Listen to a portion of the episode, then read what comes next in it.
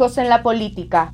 Este es un espacio de Histéricas al Aire, Colectiva Morales y Casa Bruja. Hola amigas, amigues, eh, bienvenidos una vez más al podcast de eh, Ojos en la Política, un programa conducido por Histéricas al Aire y eh, la colectiva Morales, ¿verdad? Como les he contado en los otros programas, estamos haciendo el ejercicio de producir estos podcasts cada 15 días en conjunto y gracias a la producción de Histéricas al Aire.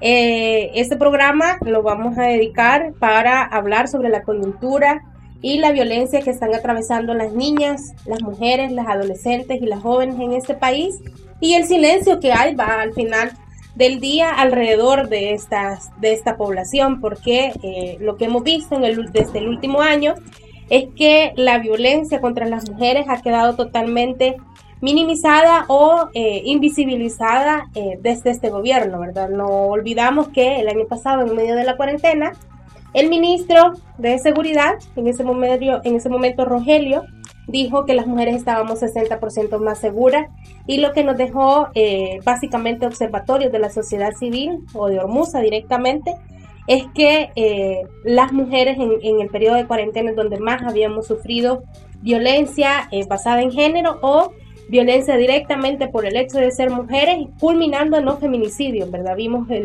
un aumento y el 67% de los feminicidios sucedieron durante la cuarentena estricta en este país. Entonces, de eso vamos a hablar y una vez más tenemos a nuestra invitada, a nuestra periodista feminista, que nos cae bien. Mentira. Eh, de eh, la clase rosa, de la brula iba a decir, pero clase rosa en realidad. Bueno, gracias nuevamente. Espero que igual podamos aportar un poco a estos temas que son muy relevantes para nosotras, ¿verdad? las feministas, para nosotras las mujeres organizadas, porque parece ser que no es de importancia para toda la ciudadanía en este país. Una de las cosas que queremos retomar son como los datos que no, no dejamos de lado, pero sabemos que existen otros que aún no los tenemos y que por eso también es importante hablar desde el periodismo, ¿verdad? Porque sabemos que muchos de los datos que tenemos es por las notas periodísticas que hay, a pesar que muchas veces se hacen de manera amarillista, ¿verdad? O de manera de exponer a los cuerpos de las mujeres y eh, este programa lo vamos a dedicar mayormente a hablar del caso de Chalchuapa, para que también lo sepan. Pero una de las cosas que les queremos dejar también en el imaginario y que lo vayan registrando es que en el 2020 la Fiscalía General de la República, ah, cuando daba datos, aún con toda la reserva que tenemos alrededor de esa institución, ¿verdad? Pero cuando daba datos, reportó que en el 2020 se registraron 4.001 hechos de violencia, eh, de violencia basada en género, ¿verdad? De estas solo se lograron 42 condenas.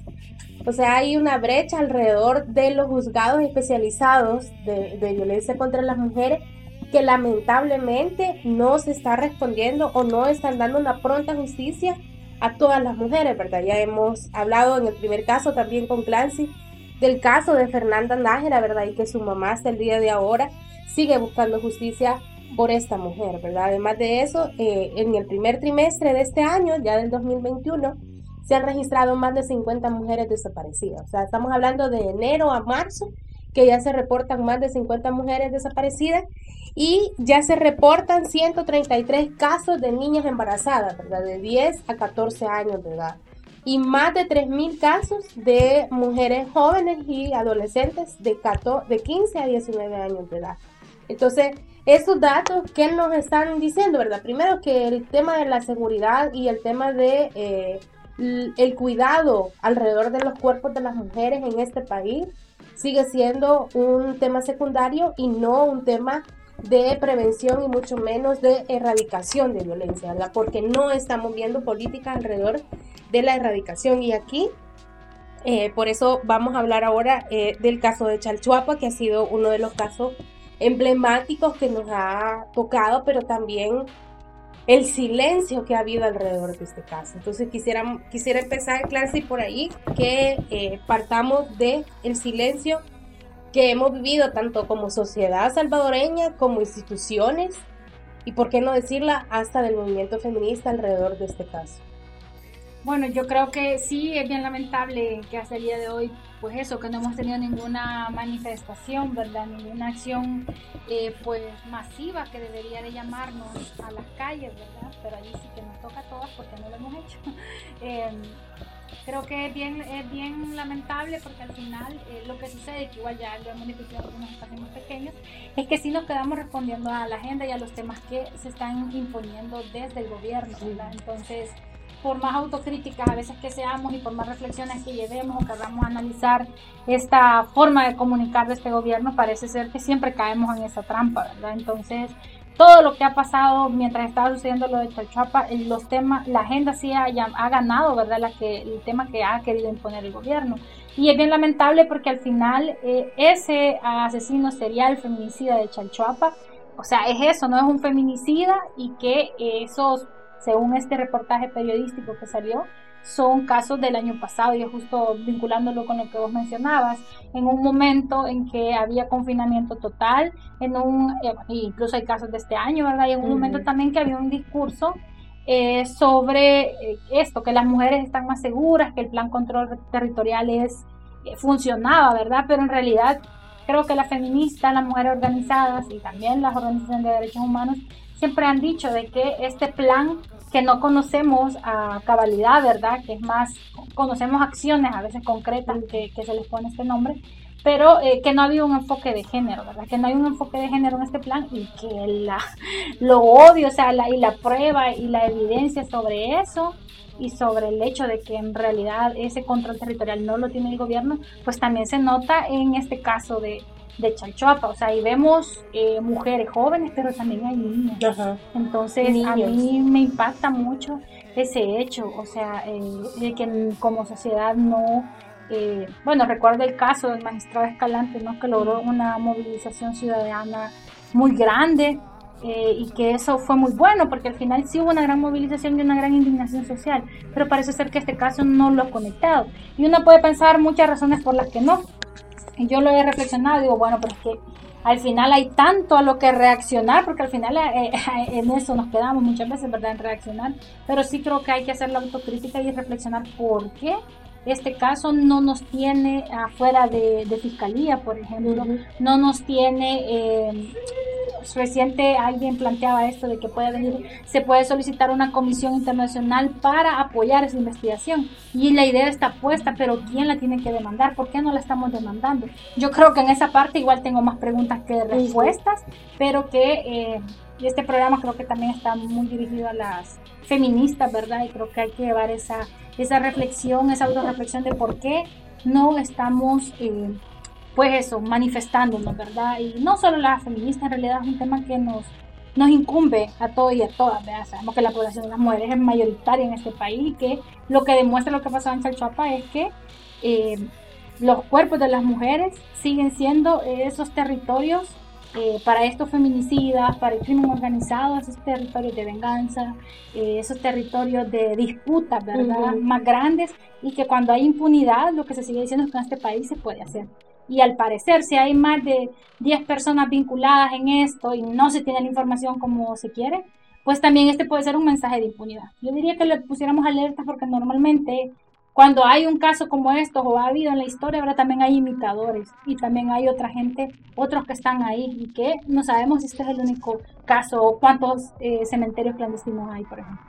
Y esa es una de las cosas que más eh, genera este caso porque las que venimos de comunidades o de lugares donde sabemos que eh, el territorio lo controla el crimen organizado, sabemos que los feminicidios y todo lo que hay alrededor de las muertes violentas de las mujeres queda en impunidad. O sea, no hay ni siquiera procesos judiciales abiertos que una pueda decir existe la posibilidad de eh, una, una justicia, ¿verdad? Aunque sea una justicia a media que no nos interese, eh, como por ejemplo el caso de nuestra compañera Mayela, que la condena a su violador es risible, ¿verdad? Para todo el proceso y todas las eh, implicaciones que tuvo para ella, pero existe una posibilidad y hubo una condena firme. Sin embargo, en estos casos y sobre todo en los casos donde eh, a eso quiero llegar,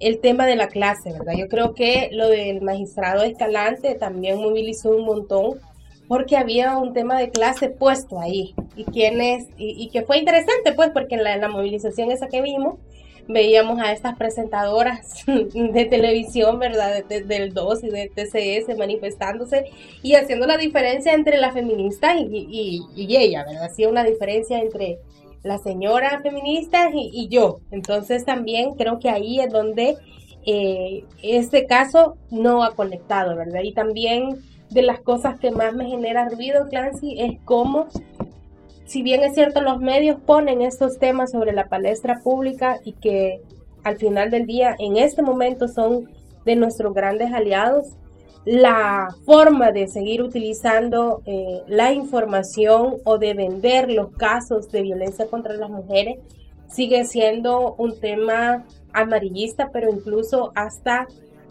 peligroso en el sentido de lo que vos lo decís, ¿verdad? No es eh, un único asesino serial que puede existir, sino que esto abre la posibilidad a que existan un montón de casos y que estén generando los crímenes de manera casi que perfecta para no, eh, no buscar culpables, también recordemos el caso de Flor, por ejemplo. Es un caso que si ustedes lo analizan, es casi que perfecto, ¿verdad? Porque existe un hombre que está vinculado a este caso y que es su eh, compañero, eh, ex compañero de vida, pero cómo expusieron el caso de Jocelyn Abarca, tanto de las instituciones como de los mismos medios de comunicación, ¿verdad? Sí, yo creo que eso sí es importante también hablarlo, ¿verdad? O sea, este es un momento bien delicado también para eh, criticar la prensa en el sentido de, de, que hay un momento bien polarizado entre el gobierno que está atacando la labor de la prensa, pero creo yo también que hay una responsabilidad ética en este tema y una responsabilidad también de tener un abordaje informativo en estos casos, eh, pues eso, respetando la dignidad de las víctimas, ¿verdad? Y que ningún eh, reportaje, digamos, ningún eh, contenido informativo tiene, tiene, que pasar sobre esos derechos de, de, respetar la dignidad de las víctimas y también de pensar, ¿no?, cómo estos contenidos permean en la sociedad, que por sí ya todos y todas estamos de acuerdo que es una sociedad históricamente violenta, ¿verdad? Y yo, bueno, siempre cito en esta parte lo que plantea Rita Segato sobre la pedagogía de la crueldad. O sea, ahora nos estamos, estamos cuestionándonos por qué este caso no genera indignación y no nos tiene en las calles. Pues probablemente también tenga que ver con el hecho de que esta, eh, no digo que los medios tengan la culpa, o sea, pero que todas estas narrativas, como se plantea desde esa pedagogía de la crueldad, pues sí nos enseñan a deshumanizarnos y nos enseñan a normalizar esas conductas y nos enseñan a, a, ver que los cuerpos de las mujeres sean dejados así. O sea, nos recordamos el, el caso de Jocelyn Abarca, que es uno de los casos pues tremendos que pasó en este país, ¿verdad? Y recordamos cómo también se cubrió y cómo la misma fiscalía y la institución siguió y dio los detalles, ¿verdad? Dio los detalles eh, de cómo había quedado el cuerpo, ¿verdad? Y que esto también lo podemos comparar con lo que pasó con el feminicidio en México con Ingrid. Si recuerdan, fue la fiscalía la que había filtrado las imágenes y había, bueno, las instituciones de allá este, habían filtrado imágenes, o sea, de, un cuerpo, o sea, en el estado que había quedado, y como, eh, pero allá, por lo menos, digamos, eh, se crea esta ley Ingrid, ¿verdad? Y eso es una ley que recoge algunas, em, algunas reformas a códigos penales donde está prohibido que se filtre esa información y donde está prohibido también que los medios saquen ese tipo de contenido, digamos. De eso que fue tan indignante en México con el feminicidio de Ingrid, ya salió una ley, pero acá, eh, al contrario de eso, es preocupante que no estemos exigiendo eso, ¿verdad? Sino al contrario, eh, lo normalicemos. Yo creo que es cierto que ahorita es un momento complicado para la prensa, que hay censura, pero eh, yo creo que sí es importante recordar que la ley pone reserva a todos los casos de feminicidio y eso es, por ley. Y el objetivo de eso, porque también hay que recordar por qué, ¿verdad? El objetivo de, esa normativa precisamente es proteger, ¿verdad? Proteger no solo a la mujer, el, víctima, ¿verdad? Sino a su familia. O sea, en qué momento también, como plantea de esta pedagogía de la crueldad, ¿verdad, Rita? Que a una mujer la matan, o sea, ese mismo feminicidio matan a esa mujer unas 10 veces al día, ¿verdad? ¿Y qué pasa cuando estás viendo y repitiendo esas imágenes? Y cuando te llevan y te ponen todas esas imágenes ahí al frente, o sea, de verdad que es una forma de enseñar esa crueldad, pero también es una forma de, de normalizarla, y ahí sí que hay un gran papel de los medios, ¿verdad? O sea, un, la sociedad no tiene por qué saber cómo mataron a esa mujer. O sea, el periodista, la periodista no tiene por qué dar esos detalles. ¿Para qué? O sea, si me informa, o sea, e, eso, ese dato a qué le aporta mi información, le aporta a lo que estoy diciendo o le aporta al morbo, le aporta a, a, lo que va a generar, digamos, una sociedad que por sí es violenta. Entonces, creo que el tratamiento con enfoque de género en la información que se habla todavía está aquí, pues, en pañales, me ha quedado bastante claro por eso que pasó, que digamos, o sea, no es venir a defender al gobierno, creo que hay una instrumentación, una instrumentalización política de la fiscalía, de los juzgados, y sabemos que es así, pero también eh, hay que estar conscientes que esos tratamientos informativos deben eh, respetar, deben respetar la idea de las víctimas. Cuando hablamos de enfoque de género, no significa solo no decir eh, algunas cosas, ¿verdad? Yo no digo el nombre de ella, no es como yo estoy relatando eso y sobre todo pensándome en esta sociedad, en este contexto, lo que yo estoy diciendo. Y otra vez, ¿esto le aporta? ¿Le aporta a la información? ¿O, o no era necesario, por ejemplo, decir y hablar sobre necrofilia, por ejemplo. O sea, ¿qué, qué, le aporta eso a, mi información? Porque yo creo que por ahí también eh, van las críticas y que los medios tienen una gran responsabilidad. Y quizá otra cosa que agregaría en eso es que cuando salimos a hablar y decir, no, pero es que los medios tienen la responsabilidad de informar, ¿verdad? Y ahí que la ciudadanía toma su decisión. No, yo creo que eh, en esto de la reparación de las víctimas sí, también tenemos un papel como medio de comunicación y como periodistas. Tenemos eh, eh, un papel claro ahí y que tiene que ver justamente con lo que decíamos, ¿verdad? Respetar esa dignidad de la víctima, no exponerla como quedó, o sea, no es necesario. Y también respetar a la familia, o sea, de verdad que si hacemos un ejercicio empático, ni siquiera le llamaría un, un tema de enfoque de género, sino de verdad una empatía. Si pensamos en algún familiar nuestro, nos gustaría que fuera presentado así. Yo creo que eh, esos ejercicios nos hacen falta y que sí, que el periodismo como eh, reproductor también, ¿verdad?, de, de, ideas y de concepciones y un gran papel en la cultura, sí tiene una gran responsabilidad más allá de informar.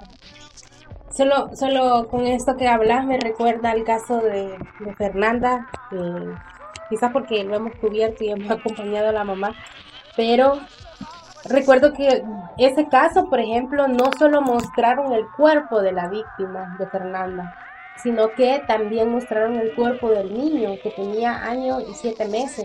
Y lo único que hicieron fue cubrirle el rostro, pero todo lo demás era, y ustedes lo pueden buscar, el caso de Fernanda, y ahí está la foto. De... Sí, ahí tengo un comentario, porque yo entrevisté a la mamá de Fernanda y recuerdo que ella justamente me decía que vos también sabrá, saben eso, ustedes también que han estado cercanos el caso, y ella mencionaba ¿no? que estaba en una unidad de salud, le llamaron, se mueve, ella no quería ver el cuerpo, y no lo quería ver. ¿Y qué pasa el siguiente día en una portada de un diario? El cuerpo de su hija estaba en esa portada, ella no lo quería ver, y lo vio tal cual la habían encontrado. O sea, hay una responsabilidad en eso y tenés a una madre ahí contando cómo ese hecho en realidad la violentó terriblemente a ella, a su hijo, como vos decís. Y justo porque, eh, bueno, era parte de lo que iba a decir, y además a la hermana, pues, porque la hermana fue otra de las que en esa misma conversación decía que ella no lo había querido ver el cuerpo, ni siquiera se habían acercado a reconocer el cuerpo, y que lo vieron y se enteraron de que era al final, o sea, aceptaron ese cuerpo como el de Fernanda porque lo vieron en un periódico. Entonces también es, como, como no pensamos en, en las víctimas, pero además como se sigue utilizando los cuerpos de las mujeres de cierta manera como un orden social. Porque si exponemos a las víctimas de esa manera, también estamos dando un mensaje, el mensaje del orden social y de lo que nos puede pasar a las mujeres. Y en ese sentido es que el caso de Chalchuapa también es tan eh, complejo, porque aquí, eh, aquí se caen todos esos argumentos de que las mujeres desaparecen porque se fueron con el novio, porque andan de fiesta, porque le gusta andar eh, en bares en las noches, ¿verdad? O sea, este reportaje que aunque yo tengo mis críticas y mis, y mis reservas alrededor de este reportaje, dejaba ver también que las personas que estaban en eso o sea, las mujeres que murieron eran mujeres comunes, o sea, que no estaban en la discoteca, que no estaban en un bar, o sea, eran vendedoras, o sea, eran mujeres que se estaban ganando el día a día y que con esta esperanza también de muchas mujeres jóvenes de salir adelante, terminan enredadas en las redes de trata, que también es uno de los casos de los temas que nadie le gusta hablar. O sea, y ahí sale otra vez el tema de la clase, porque ven quiénes fueron esas mujeres, como decíamos, ¿verdad? Y otra vez pensar la prevención de la violencia contra las mujeres, o sea, qué se hace cuando se previene, qué piensan los gobiernos y qué pensamos también las organizaciones cuando se habla de prevenir, porque hay una situación concreta de precariedad económica, o sea, una violencia sistemática que esas mujeres no tuvieron oportunidades, eh, por ejemplo, de estudiar, de acceder a un mejor, eh, a un empleo, digamos, digno, o sea, de verdad que es una violencia sistemática de todas esas mujeres y por supuesto que se puede culpar al Estado de esto y se debe de culpar porque eh, teníamos ahí, ¿verdad? Un préstamo millonario en el que te estaba hablando de la seguridad, no sé qué, no sé cuánto, pero tenés ese resultado. Entonces creo que eh, es bien importante que también se, se reflexione qué, qué, mujeres son las que están asesinando y qué mujeres son las que históricamente han asesinado en este país. Y ahí también quizás amarrarlo con el trabajo eh, que se hace a nivel institucional. Yo creo que una de las cosas que tenemos que que nos tiene que ir quedando claro es que hoy más que nunca el Estado no está funcionando ni va a funcionar para las mujeres, ¿verdad? Uno del primer programa que hicimos alrededor de, eh, de, este, de alrededor de, la, de la coyuntura de las mujeres fue analizar el Estado de Derecho y cómo este de, tenía una implicación directa en la vida de las mujeres y bueno, ahora lo estamos viendo, o sea, ya con un hecho concreto de el tema de Charchuapas, como lo vimos ese mismo viernes, ¿verdad? Eh, que, estuvimos hablando alrededor de la coyuntura en ese momento, horas después, el ministro de Seguridad y el fiscal alrededor de eh, homicidios eh, o crímenes mayores hablaba sobre eh, criteriar al, al, feminicida, ¿verdad? A este feminicida, asesino serial, y simplemente por decir quiénes estaban detrás de esto, pero además ese criteriado implica que este hombre va a dejar de hablar eh, y las mismas instituciones del Estado va a dejar de hablar y de dar detalles de lo que está pasando. Y que hay atrás también que este hombre es un ex policía que inició todo esto con su amigo que era soldado. Entonces vemos a dos cuerpos represivos o a los máximos cuerpos represivos de, bueno, de seguridad, que al final son represivos, pero a estos dos cuerpos de seguridad totalmente embarrados, ¿verdad? En esto y que nos hace pensar y nos lleva a casos que no se han resuelto, como el caso de Carla la ¿verdad? Entonces, lo que nos queda claro también y que eh, está de más decirlo es que la policía sigue escondiendo a asesinos, a feminicidas, a agresores, acosadores, a violadores al final del día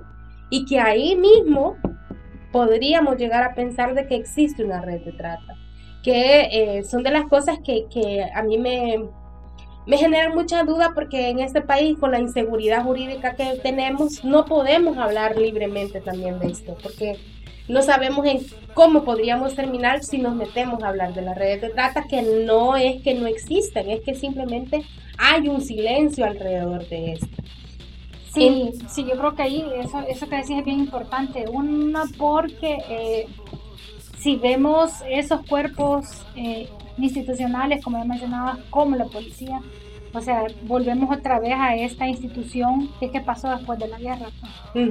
O sea, tenemos una institución que por años se ha venido denunciando en prácticas de corrupción. Bueno, este hombre tenía, lo habían sacado de la policía por una, por una violación sexual.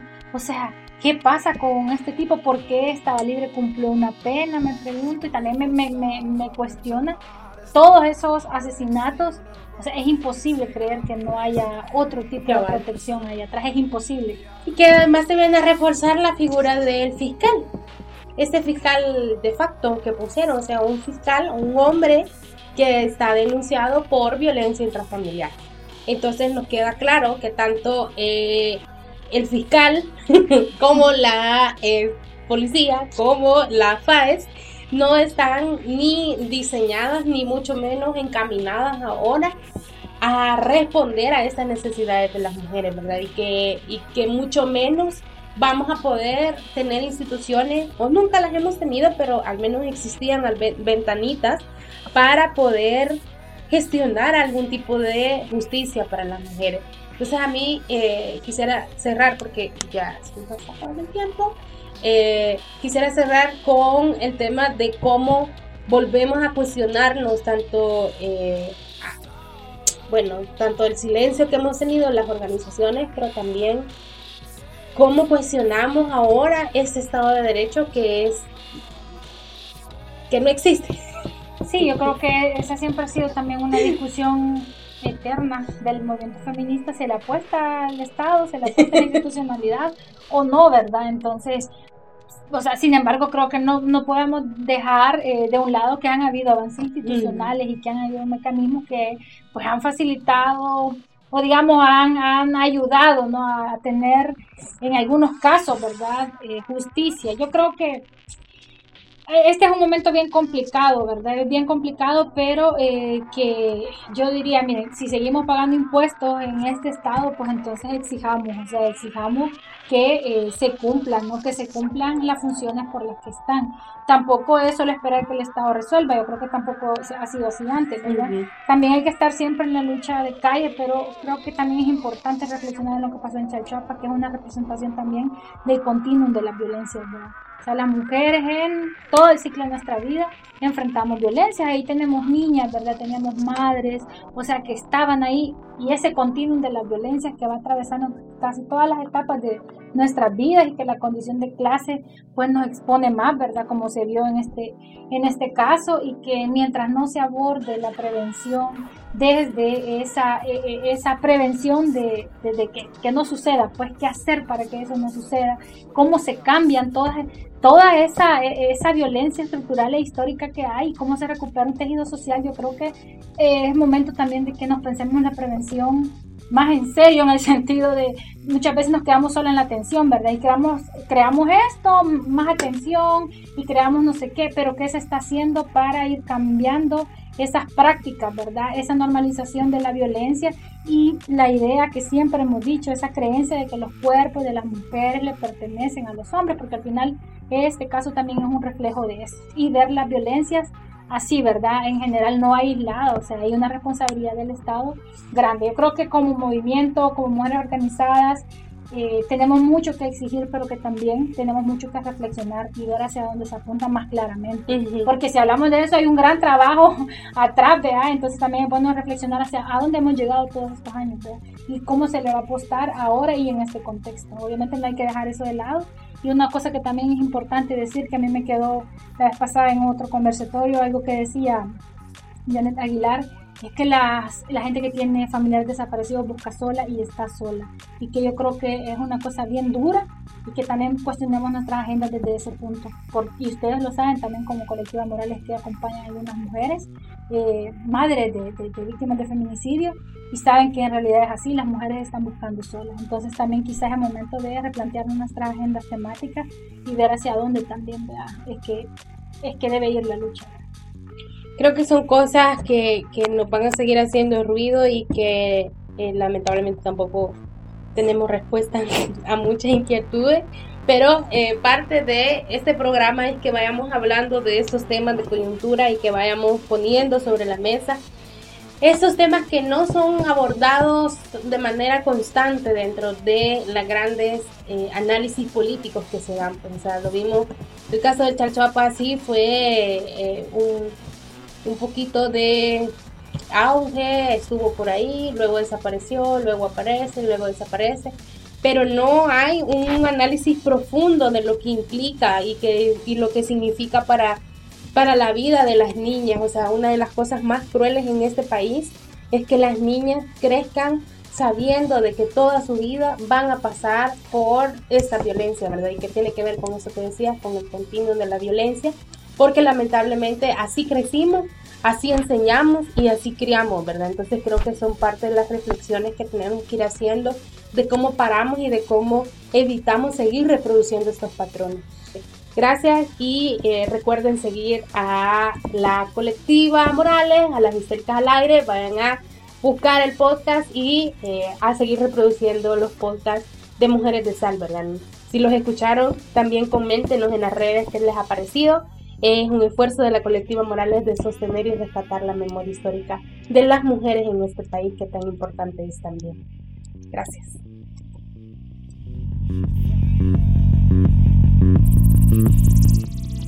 Este es un espacio de Histéricas al Aire, Colectiva Morales y Casa Bruja.